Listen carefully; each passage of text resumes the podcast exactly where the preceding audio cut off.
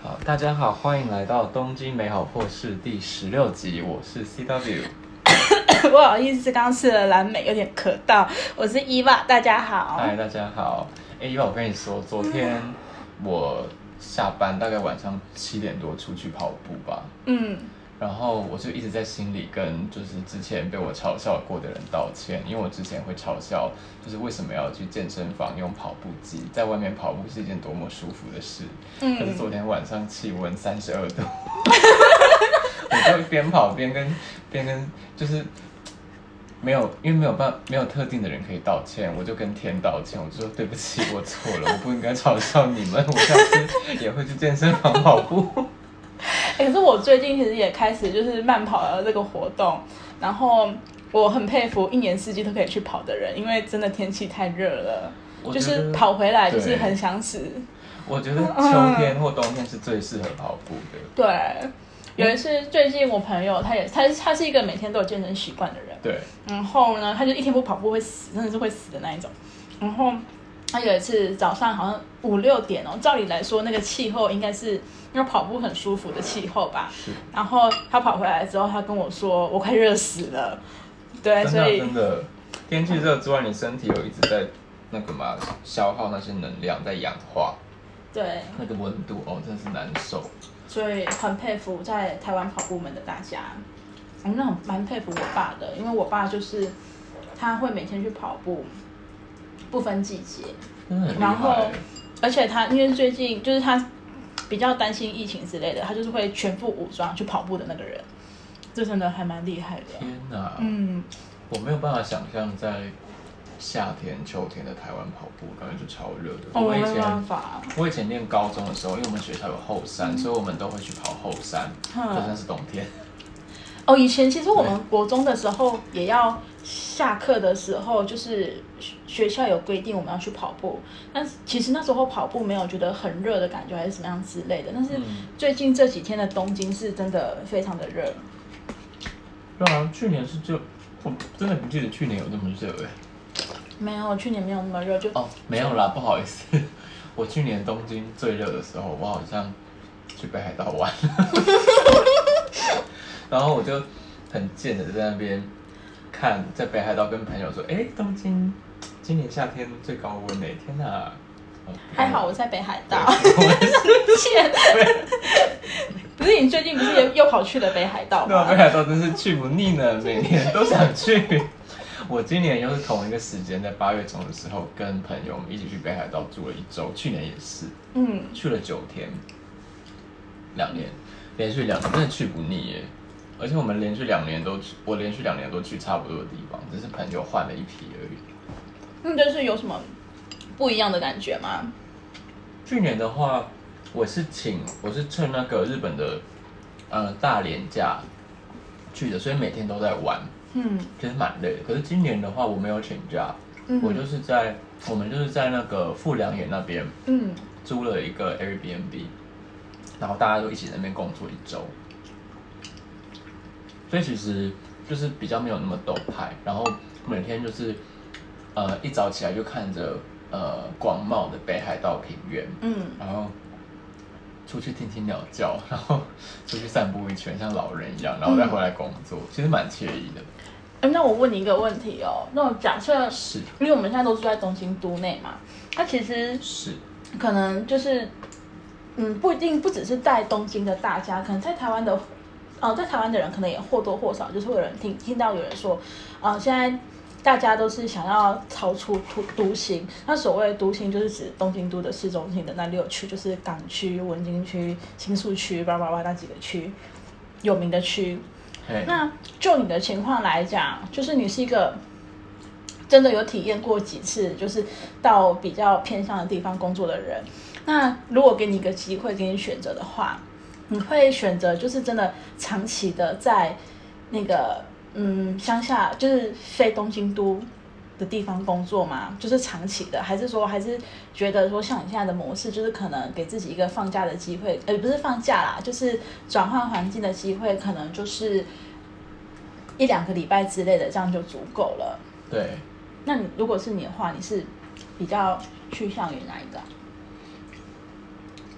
我觉得以我现在单身哦对我现在单身，我现在单身，然后其实蛮需要社交活动的话，嗯，我可能不会想要去乡下住这么久，哎，因为我还是蛮需要社交活动。对。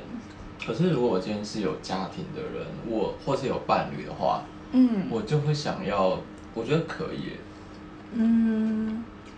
可是可能也不要离，就是我原本的生活圈太远了。可能就是去什么，呃，神奈川县的乡下，嗯，就是可能的，就还是蛮繁荣的。你要买什么还是买得到，可是同时也有很多自然，像什么镰仓啊那种地方，对，就可以在那边短租两三周，我觉得也不错。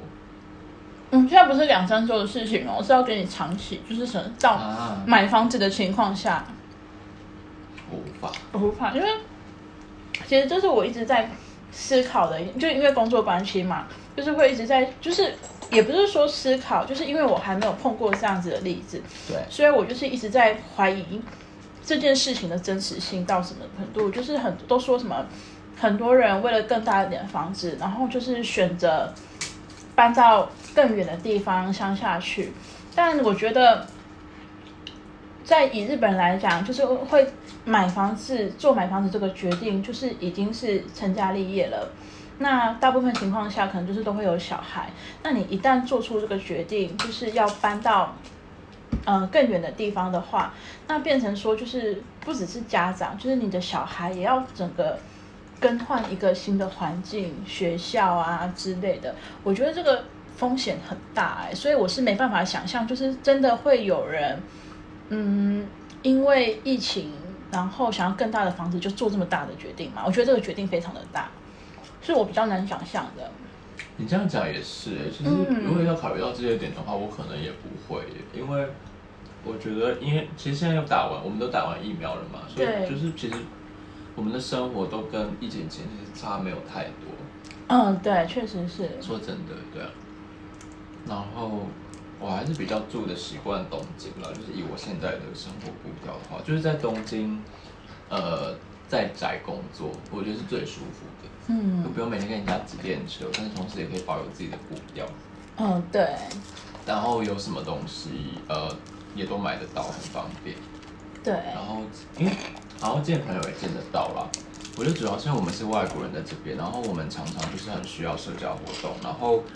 嗯，比较亲密的一群人也都是住在东京啊，所以，哦，对，我觉得这有点算是一种约定成熟吧，就是大家为了这种心灵健康，然后还有呃生存需求的平衡，所以都最终还是选择留在了这个地方。没有人真的，我没有认识朋友真的就是直接搬到北海道什么的，没有，没有哎，我也没有遇过，就是真的就是我顶多遇到有客户说哦，我想要搬。就是租大一点的房子，但是他可能就是比如说他本身本来就住在都心了，然后他可能就是拉高自己的预算，然后租一个大一点的房子，或者是维持一样的预算，然后可能租旧一点的房子之类的，但是就是想要大一点的空间，就是需要大一点的空间，这个需求是存在的，但是嗯，因为想要。大一点的空间，又想要维持一样的预算，而搬离到远一点的地方，那这个我目前为止我是没有遇过。嗯，因为说真的，到现在这样，就是大家都差不多都回到之前的生活的状态的话，我觉得搬去乡下真的没什么太大意义。你要什么都没有，然后。除非你有办法自给自足，可是你的工作形态没有变，对啊，有啊，但是乡下也没有可怕到要什么都没有了，人家还是有超市。哦，就是看你要去躲乡下的地方，因为我觉得日本的城乡差距可能又比台湾可以再分得更细一点。嗯，就台湾城市跟乡下距可能没有这么远，就是你都是几个小时以内就可以抵达了，除非你是要去什么深山之类的。对。可是日本的乡下。你要乡下到那种比台湾的深山都还难去的地方也有，嗯，或者是就是那种，嗯，东京都里面，可是虽然是在大都心，可是你一转进巷子，就是一大片的住宅区，什么声音都没有，然后有自然绿地，什么这种环境也是有。对，就是我觉得你可以有很多种排列组合，然后在日本找到适合你想要住的区位吧。对你来讲，你想要住区位是怎样的区位？我觉得我家附近一定要有大片绿地。嗯，不一定要在市都市中心啊，就是我不会想要去住什么新宿啊，或是。东京车站那附近，什么神田什么的，那附近说实在的，也不太适合住人。或是新桥什么的，嗯，或是品川之类的，我没有，我就是我家附近，呃，要有绿地，不一定是要最大站，嗯，还是要有绿地，然后尽量还是偏住宅区的，我还是蛮满意我现在我家这个位置的。那其实这样听起来，就是你的需求还蛮接近日本人的。还是蛮都市的啊，我觉得。嗯，应该说日本人也喜欢这样子的环境，就比如说他们可能会希望是在都市，但不是像你说的是在那种大站，可能就是距离大站有两三站的距离，然后有公园之类的地方，就是这种环境是最受日本人欢迎的。对，而且走一两走几步就可以到车站那种。对。因为说真的，你有时候去大。你也不是每天都会想要去大站的人，要去大站的话，都是想要去转车或者是去见朋友吃饭，那不是每天的事情。对，而且在其实住大站的话，很不方便一点是，就是你走到月台会很累很久。对对，真的对。我很喜欢我这边，就是呃，车站入口到月台超近。对。然后去，然后两边往。往北或是往南再搭几站，又都是一些大站。嗯，对啊，去什么呃涩谷啊、品川啊、什么新宿，其实都蛮近的。对，主要是你这边有很多条线可以用。有吗？哦，对耶，是啦，是啦，嗯，对啊。所以其实，如果能在都市里面找到这样的位置的话，我真的不太想去住乡下。乡下雨真的就是。当做一时之间的那种消遣吧，去住一周之类。我就是体验一下不同的感觉之类的。嗯。但是如果说是要长期的话，就觉得啊，还是算了，我还是待在我的东京都好了。然后我们在呃富良野，在我们在那那边那一周，我们找到了一间台湾人开的咖啡店。哎，好神奇哦！可是我们一进去，他们说。啊，我们八月底就要收收掉了。嗯，为什么？他们有说是什么原因？就是疫情啊。所以他们原本卖面向的客群可能是观光观光客。对吧，富良野就是一年四季都蛮多观光客，在疫情之前啦。嗯。然后他们就说生意不好，所以只好决定收掉。然后他们就说：“你们在富良野开心吗？”我就说：“开心啊，这边东西好吃，食材新鲜，没那么开心。”他说：“哦，我们都吃腻了。”啊，我觉得那个就是在乡下，就是住了很久的人最真实的写照。对，我们都吃腻了，就是鬼镇，没有什么好好玩的，就是这样，就只有这些东西。然后吃饭就是那几种汤咖喱啊，北海道那几种啊，就这样啊，就没了。其实汤咖喱是还蛮好吃的啦。可是你每天吃就会疯，你就会疯掉。嗯，因为像我的话，嗯，虽然不是那种。呃，严格意义上来讲的乡下，但因为我刚来日本的时候，我也是住在就是那种小城市那边，就住在静冈县的静冈市。对，嗯，所以其实对我来讲的话，冲也不是说冲击蛮大啦，就是落差其实是还蛮大的。因为像你说的，就是在乡下，在乡下住的感觉呢，就是。风景很好，景色很好，生活步调很慢，很舒服，有很无数个绿地可以让你看。我那时候住的时候，就是一出门就是有一个一片池塘，有一个公园，然后春天的时候，那个公园的沿边就是开满樱花，然后很轻易的就可以看到富士山。哇！嗯，那其实是还蛮舒服的。但买东西的话，你说如果到。东呃静冈车站的话，那确实买东西还算方便，但那些商店就是八点就关门了。对，进电车公车的话也很早就没了，然后出去出门的话，因为我不会呃我有驾照，但是我在日本没有开过车，我也不敢开车上路，所以我只能都是靠那个公车跟脚踏车。那其实嗯还是蛮不方便的，就是你去一些地方，你可能没有交通工具到得了，然后你就可能就是只能靠骑脚踏车骑个十几二十分钟到某一个地方，然后去做一些事情之类的，然后一次出去。采购东西可能就会想说，哦，要不要买多一点啊？要不然这样子就是要经常来回的话，是还蛮麻烦的。你蛮辛苦的。嗯，说辛苦倒也还好。嗯，就是说，我去说辛苦，我觉得是还好。但是你跟东京比起来的话，就是那个便利程度，就是嗯，真的还差蛮多的。而且其实你在那个地方，你就是选择也没有太多啊。以假设以外国人的情况来讲好了，那你外国人可能刚来到东京，你想要一些东西，你可能在 Facebook 上面的二手网站，你随便要就可以要到一大堆了，就是很方便。那像我刚到静冈的情况的时候，就是所有的东西就是我都是买全新的，因为你身边没有人可以给你东西。当然说。当地也有一些什么二手店的店铺之类的，对，但它不是一个用大众交通工具就可以抵达的的地方，就是你要么就是要开车，对，但很不幸的我不会开车，然后他们也没有就那种配送服务什么之类的，所以嗯就花钱买这样子。天哪！对。好，那现在问你想不想回去静冈市？不想。二一，对，超爽快的。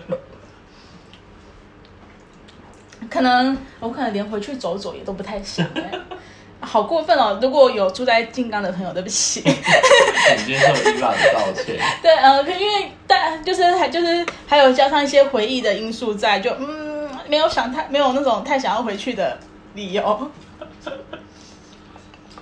再次跟万一有静冈的听众朋友们，或是对静冈有幻想的朋友们说声抱歉，请原谅他。对，就是。啊，但是这其实也是你本来就不太想要离开东京吧？就是去乡下住的话，嗯，但我的理由也跟你一样，就是可能需要社交。对对，需要社交，光是这个理由就不会想要去乡下了。就呃，即使是那种就是很好的那种卫星。嗯，就是被烫之类的，像是什么大宫啊、川口啊，就是哦，刚才说那些地方是埼玉县的部分，对，我可能也都不会想去。虽然说他们到东京都是很方便的一个地方，我也不会想。说真的，太远了，我太习惯在住在东京里面了。嗯，但是，对，但其实。台湾的听众听到我们这样讲，他们觉得我们很过分，为什么一直讲人家乡下？可是在日本讲人家是乡下，好像是一件很稀松平常的事哎。我对我们没有，就是因为说说说实在，我自己在台湾，我也是乡下出生的孩子。因为其实，在日本人眼里，好像不是东京、大阪这种。都市圈的人就都可以说是乡下。嗯，他们当然说他们不会说讲乡下，他们有一个用词写成汉字叫做地方，就是起坡。对啊。对，但他们就是不就是会叫他是就是起坡这样子。正常的事情。嗯，对。地方。对。所以说是形容这个人就是从乡下来的，那可能就是真的带有一些负面的意思。有时候啊，可是你就算是从横滨来，你你也可以说他是地方来。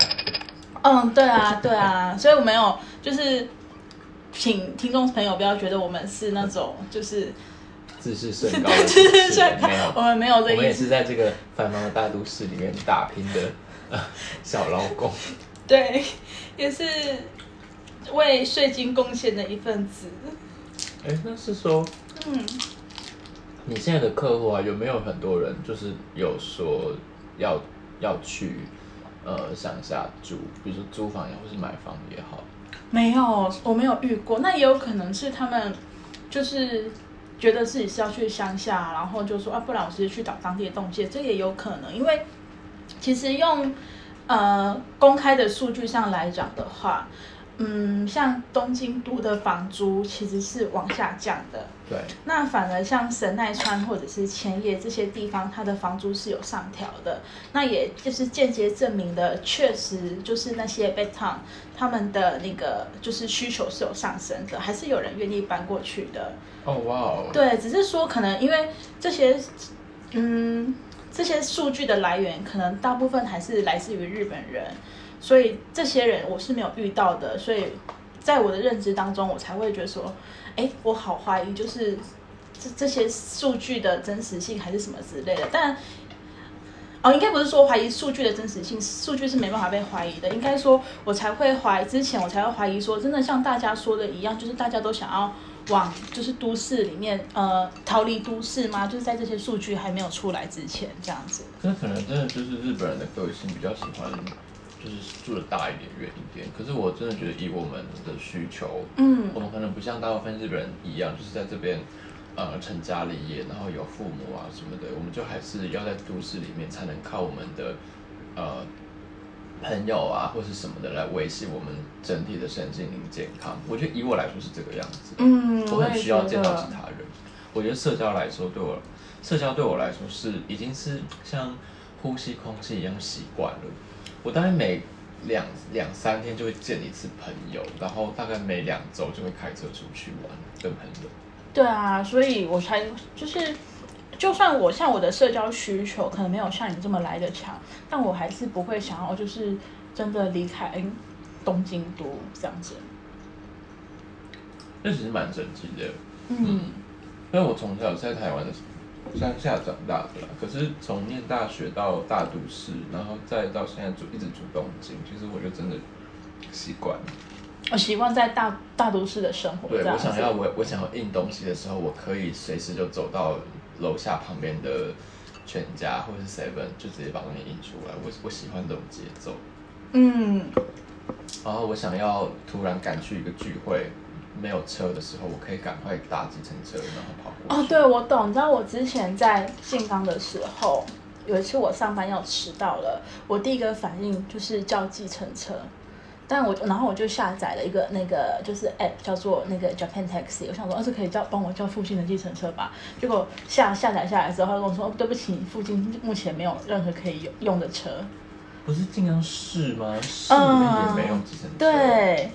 他说：“我呃，我那时候住的地方就是离静冈市的，就是静冈车站，呃，搭公车大概还需要十呃二十分钟左右的时间。那有段距离。对，但其实已经算是在静冈市了。对。嗯，然后就哎，没有计程车，静冈大学就在附近哦，我还是蛮讶异的。哇。嗯。就是，这可能是在住在东，现在住在东京的我们比较难可以想象的事情。就是你家，哎，你现在出去叫车，附近没有车，这样子，那你就只能迟到。对啊，就只能就是传讯息跟那个就是公司里面的人说，今天就是会迟到这样子。因为我也试着叫计程车，想要努力赶达，但是真的是没有附近没有车子可以让我选。他真的是蛮辛苦的。就是没有那么多选择啦，就是没有让你在出包的时候，你可以去找补救方案的环境。对，但是这种事情的话，在东京都，其实，在东京都其实是相对好处理的。那今天一条线坏掉，你就赶快搭另外一条线，也可以过去啊之类的。对，我还记得我那时候也是在静冈的时候，哦，我刚刚来静冈的时候，我妹妹有陪我一起来。然后我们那时候就一起去一个什么东照神宫的地方玩，嗯，然后我们去那个地方玩之后，我们要准备回程嘛，然后那时候才下午五点多左右而已哦，对，结果我们没有公车可以回去，五点就没了吗？然后我们那时候是在深山里面，对，然后我妹我妹那时候超慌的，然后但是因为那时候我们有经过一间就是那个饭店，嗯，然后。那间饭店是还不错的饭店，所以他是有提供那种接驳车的服务的。就刚好被我看到，我就假装是住在那边的人，然后跟他说：“不好意思，我们现是现在想要下山去。那但是我刚才看那个公车已经没有了，都是就是饭店里面有什么接驳车的服务，可以让我们下山嘛之类的。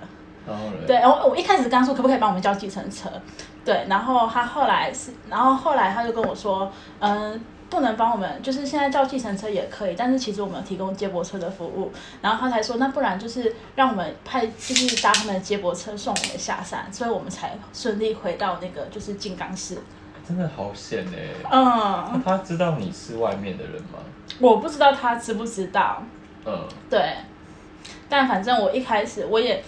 没有，本来就是我本来也只是想要请他帮我们叫计程车而已嘛，因为那时候我刚到晋江，我是没有手机号码的。哎，这么危险的。对对对对，所以我那时候才就是才深刻的体验到，就是嗯，有的时候就是果然住在乡下，还身为外国人住在乡下，还是有些不便的地方在这样子。对，真的。嗯。而且你万一今天刚好不会讲日文的话，哇，真的是对。而且万一就是歪脑筋没有动的那么快的话，然后就真的只能可能哇，在深山里面待一宿哎。对啊，就是真的什么都没有，呃也有有东有东西是有东西啦，但是那些电影就是很快就关了啊，然后就嗯，真的就连便利商店都没得待。哇。嗯。最贵的饭店还住不起。天哪，哎，我真的觉得我是没有这样的经验了，因为我我一直都是蛮蛮保险的，就是做事都蛮小心翼翼的。嗯。可是，哦，哇哦。对啊，我觉得这是为什么我还是比较喜欢东啊东京的原因，因为日日本不像台湾，城市跟乡下的距离这么近。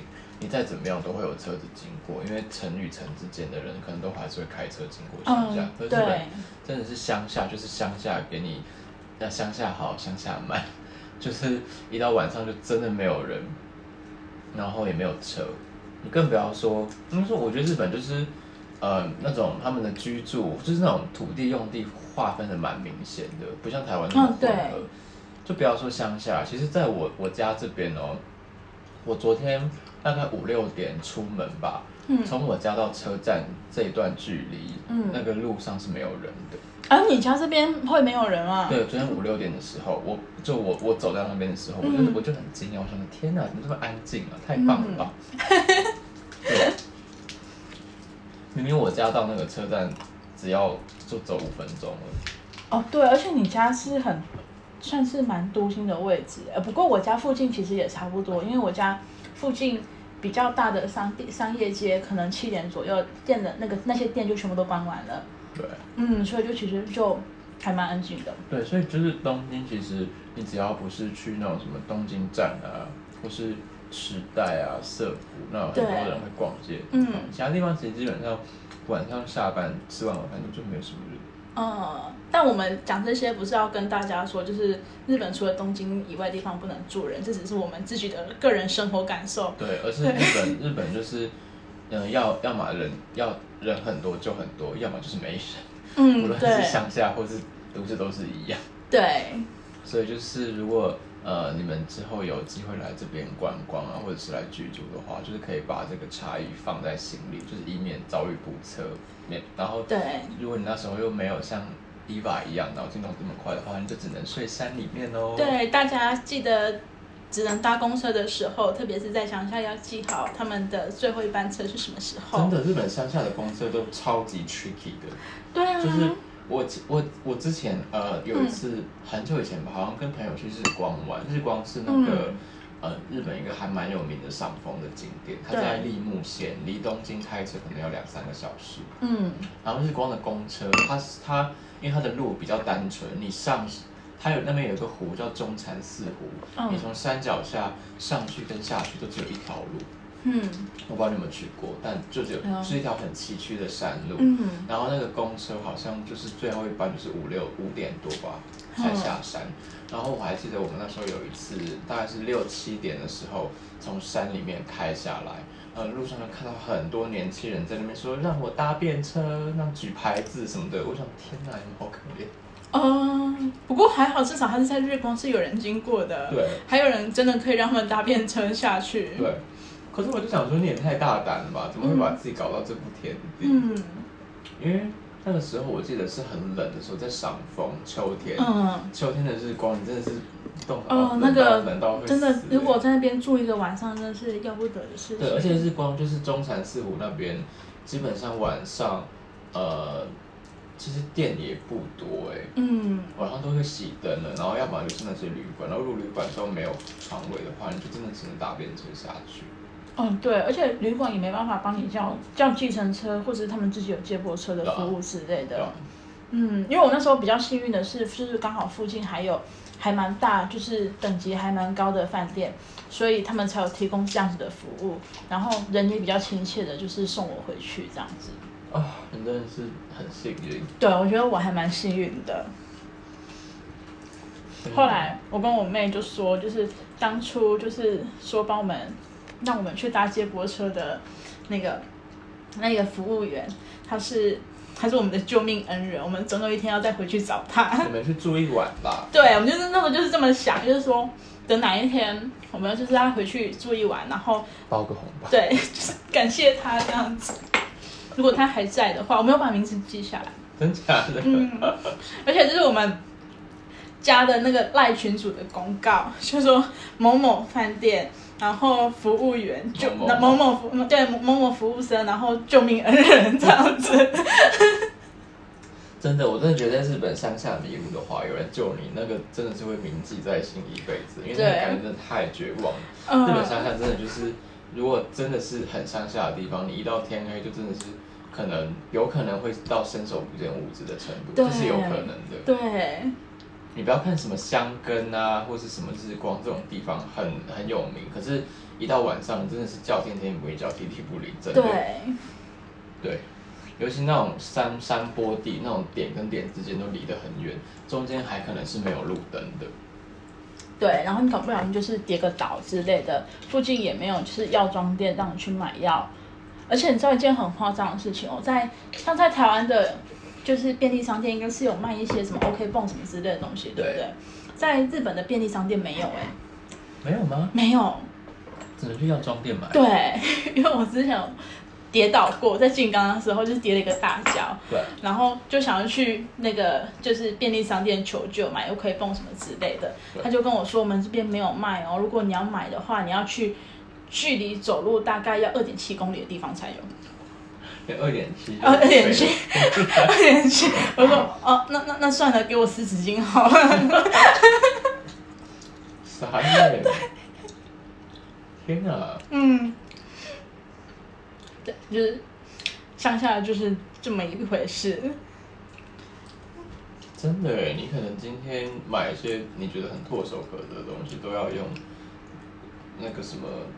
亚马逊或是快递什么的。对啊，我只要骑小踏车。哇哇，所以，嗯，所以，嗯，可能在关东地区，就算住那种比较非东京的都非非东京住的地方，可能是还好，但可能稍微离开一点的话，就就是要做好能够就是自给自足、自立自强的能力了。像我这种不会开车的人，没办法。哇！但是，但即使是我我会开车哦，我还是不太想去住乡下，所以，所以，所以我觉得这这跟这跟开不开车没有关系，还是你这个人的生生活需求，对，你对生活的要求，你希望你生活是什么样子？对，对我来说，即使现在是疫情啊，可是我还是。在每天在这个大城市里面，啊，因为我遇到的人啊，因为我的工作啊，因为这个城市的一些事件啊，我还是觉得我的生命在这边得到很多的成长跟充实，所以我不会想搬乡下。嗯，我也是，不是还是有认识来的。对啊，那不知道台湾现在的城市生活是什么样子？其实我也一年多没有，哎，一年没有回去了。嗯，我觉得在台湾好像没有太大的。改变或差异耶，就我从身边的人这样听下来，我反嗯，最近加零了，对不对？对，恭喜，谢恭喜台湾。嗯，反正东京最近还蛮糟糕的，每天都是好几千个那边算。对，最近今天也是四千四千，然后前阵子都是五千五千起这样子。那一个月就十几二十万人呢，我真的是不得。而且就是说出来，可能大家不太相信，可能大家就是会觉得说，嗯，是不是疫情现在还是美国或者是印度最严重？但其实现在全世界好像最严重的地方，就是以那个增加的比率跟人口密度来讲，最严重的地方是在冲绳。哦，是哦。嗯。哎，这还蛮有趣的。对。就是以那个人口的比例跟增加的数字来讲，为什么是冲绳呢？好像有看一个数据，好像冲绳的感染率好像是到百分之二十几还多少，有点忘记具体的数字了。那反正以这个，可能等一下我要稍微看，就是找一下那个新闻。但总而言之，现在对总而言之，现在最严重的地方其实是冲绳，然后。东京现在东京都内的病床也不够了。之前有一个新闻，好像是有个人住在大田区，大田区就是在东京都的二十三区的南下下面，靠近神奈川那里。然后旁边又有羽田机场。对，然后那个新闻呢，就说出有一个男子，五十五岁的男子，他因为糖尿病，然后跟那个就是武汉肺炎的并发症。对，然后就非常的严重，就就是需要赶马上去就医。对，然后那时候就有那种就是会到到家访问的那种医生过来了，然后要帮他做处理，但他的情况实在是太严重了，就一定要去医院。然后后来那时候就是打了很多地方的电话，然后结果就是。病床都已经满了，都不受理，然后他们就打电话到了川崎，就是神奈川那边去。结果神奈川的医院就说，我们现在不受理来自东京都的病人了。为什么？就可能因为东京都太严重了，怕病床被东京都的人给占去之类的吧，我的猜测。然后后来就是好不容易找到。一间医院愿意收他，对。然后因为那个人他病得太严太严重，因为是并发症，对。后来就是又被医院拒绝了，然后那个医生还是就是不断的打电话，但是怎么样都没有那个就是就是怎么样都没有医院要收他，然后后来就是那个人病人病患他本人他也痛苦的不行了，对。然后他就最后说，不然你帮我送回家好了，我想要回去，然后。医生也跟他说，可是你现在回去的话，可能就会死掉咯，你确定吗？那他最后就是还是让他回去了。然后好像隔天早上好像好不容易找到一个医院，但因为时间上实在太晚了，他就就是不就是走了这样子。天哪，好难过。嗯。日本为什么要这么官僚啊？对。为什么要？我我也不太懂，因为其实大田区离川崎市还蛮近的。对啊，你破例让他住一住一晚，他就，哦，嗯，而且我也其实想不透为什么，就说他因为他状况太严重了，所以我们不受理。嗯，因为我觉得可能在于我的认知，我不知道那个日本的医疗体系是怎么一回事，但我可能会觉得说，哎，不就是因为它很严重，它才算是急需的病患吗？好了，我也是啊。其实我不懂日，我更没有不要说日本医疗体系，连台湾的医疗体系，我是没有什么好批评的。可是，哇，听到就是差几个小时，然后就过世，我真的觉得蛮鼻酸的。对。但我不认识这个人啦，可是觉得，对，而且他其实那个就是在那段影片当中啊，就是那个病患的爸爸就八十几岁了，然后他姐姐那时候也来了，就。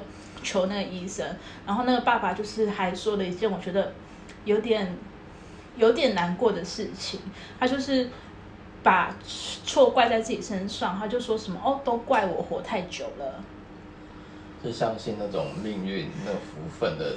嗯嗯嗯，我就觉得看了其实还蛮难过的。不知道那家人他们的社会就是经济状况怎么样？嗯，这个不知道。从影片中看出来是觉得哦，好像是还可以的。但是爸爸年纪也大了，那就是孩子也没了，就剩下一个姐姐，姐姐可能也嫁人，所以之后姐姐的压力可能就会比较大，就要照顾爸爸。然后，而且我觉得爸爸可能会带有那么一点点罪恶感。也不是罪恶感，就是过错啦之类，对不起他的孩子之类的。我也怕，其实心理状况能出点问题，还是什么之类的。日本对你真的太严重了。对。虽然我是没有什么感觉啦。嗯，虽然我也是啦，但是可能因为自己身边没有碰到，所以就觉得啊，好像还好这样子。其实这很神奇耶，我们活在这个世界，我们知道这一切都在发生，可是也是正因为我们身边没有人是符合那样的例子，所以我们好像也不活，也不是活在同一个世界里面。嗯，对。好像有两个世界同时平行在进行着，那些每天跟武汉肺炎奋斗的病人也好，或者是呃。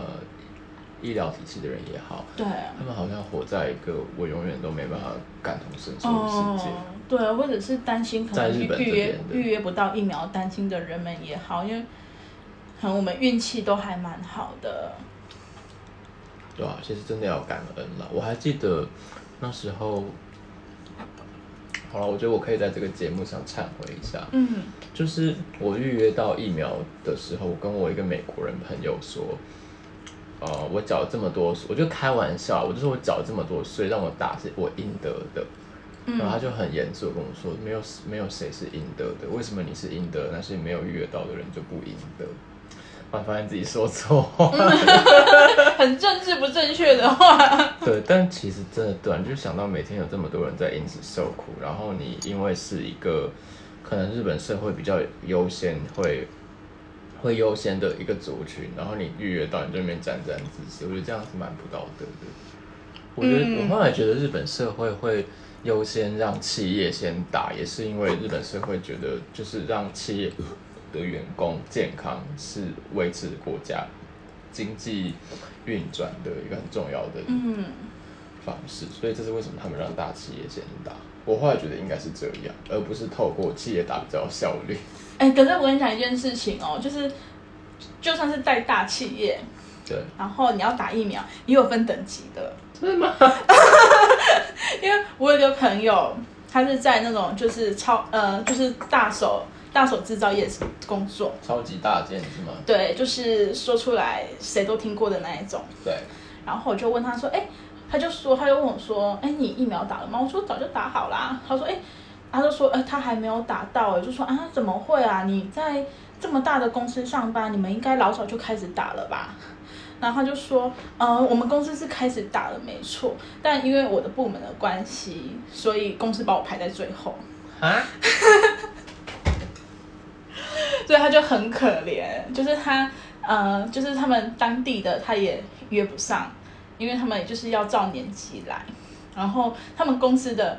他也要排在最后，因为他们公司给他的理由是哦，因为你的部门关系，你现在你还可以不用到公司上班，所以你不能打疫苗。那没品哎。对，很可怜。还是因为他们公司人太多。嗯，应该是这个跟这个也有关系，我觉得。OK。对，所以在就算是在大公司也说分等级的。那他打上了吗？还没。哦，祝他好运。对，我一直跟他说，哎，你可以去约那个就是自卫队的，然后他好像就没有去约。嗯，真的就是自求多福吧。对。对啊，对啊，我们现在还是，呃，虽然没有水深火热啦，可是也就是还是要每天注意，因为就算我们自己打完疫苗了，我们还是有可能成为带源者，所以我们也是出门戴口罩、勤洗手，过跟之前一样的生活，就是心理负担就没这么多了啦。嗯，对，然后。对啊，我觉得真的是要，就是很觉得台湾岛上的同胞真的很厉害，就是一百多天前爆发，然后到现在可以这么短的时间就让嘉玲重新出现，真的是对，而且就是大家也都开始就是接开始打疫苗，而且是台湾自己产的疫苗。对啊，其实蛮感人的。